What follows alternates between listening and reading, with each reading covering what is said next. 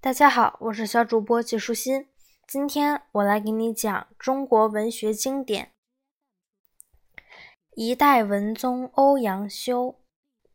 欧阳修比范仲淹晚生差不多二十年，两人同朝为官，还是志同道合的朋友。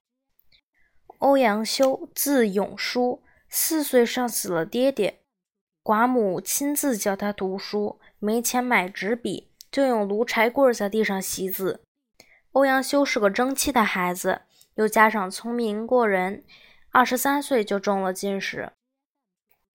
这时刚好范仲淹因上书批评朝政被贬官，满朝的官员都替他鸣不平，独有一个叫高若讷的谏官，顺着上面的意思说范仲淹该贬。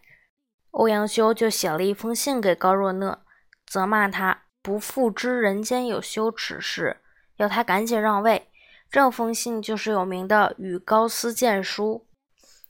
高若讷恼羞成怒，把信交给皇上。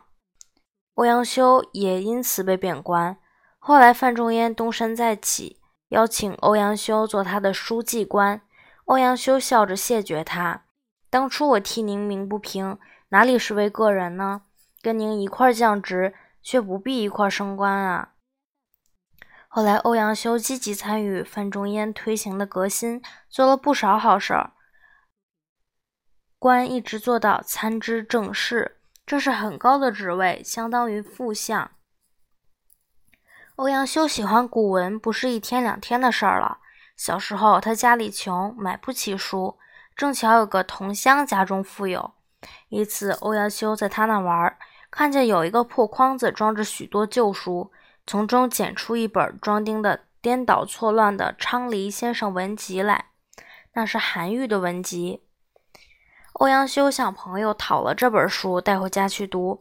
这一读就再也放不下。后来他藏书过万卷，这本残破的韩集却始终不肯丢弃。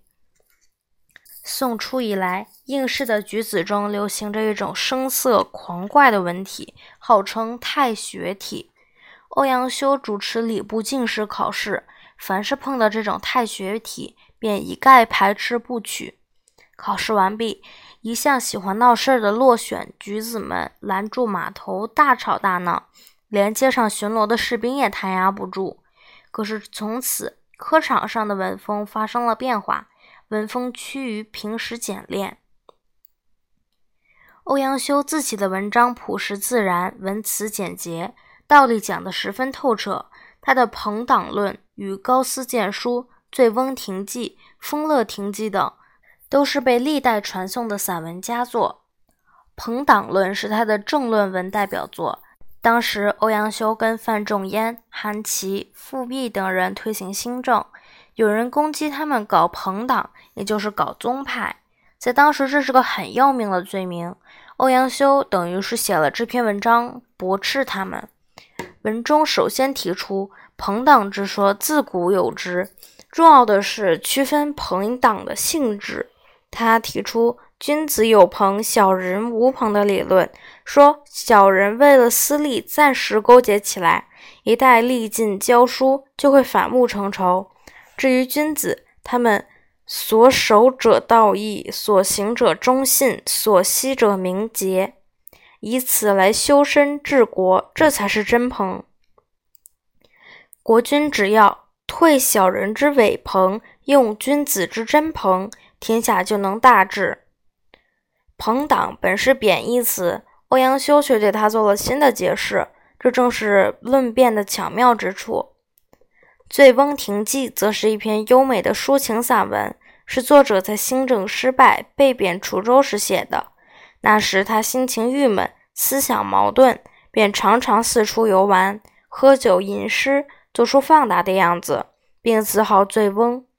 滁州琅琊山上有座亭子，欧阳修给他取名醉翁亭，并写了这篇游记。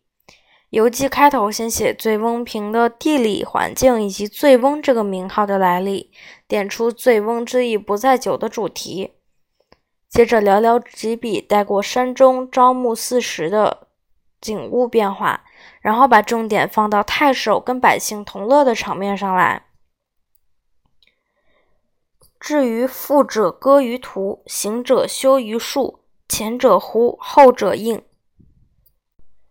渔旅题倦，往来而不绝者，滁人游也。临溪而渔，溪深而鱼肥，酿泉为酒，泉香而酒冽。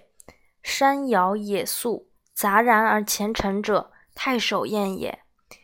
宴酣之乐，非丝非竹，射者中，弈者胜。觥筹交错，起坐而喧哗者，众宾欢也；苍颜白发，颓然乎其间者，太守醉也。不一会儿，夕阳在山，人影散乱，太守归去，林子里成了禽鸟的世界。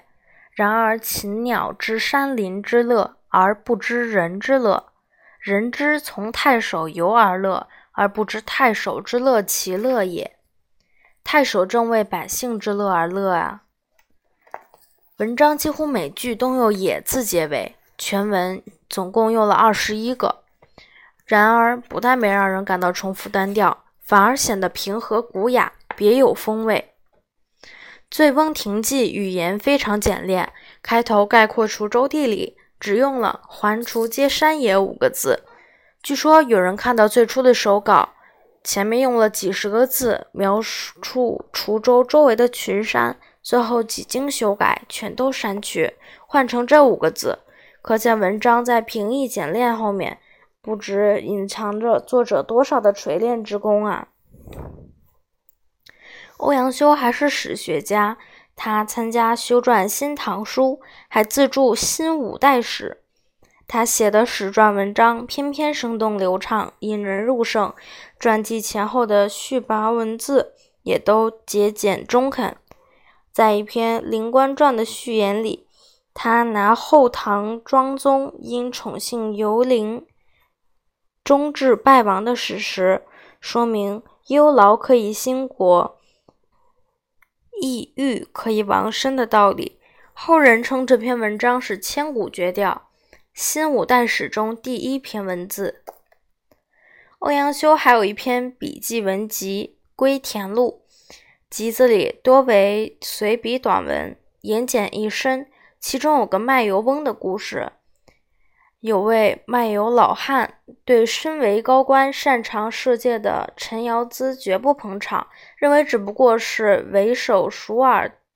他自己的绝技并不比陈尧咨来的差。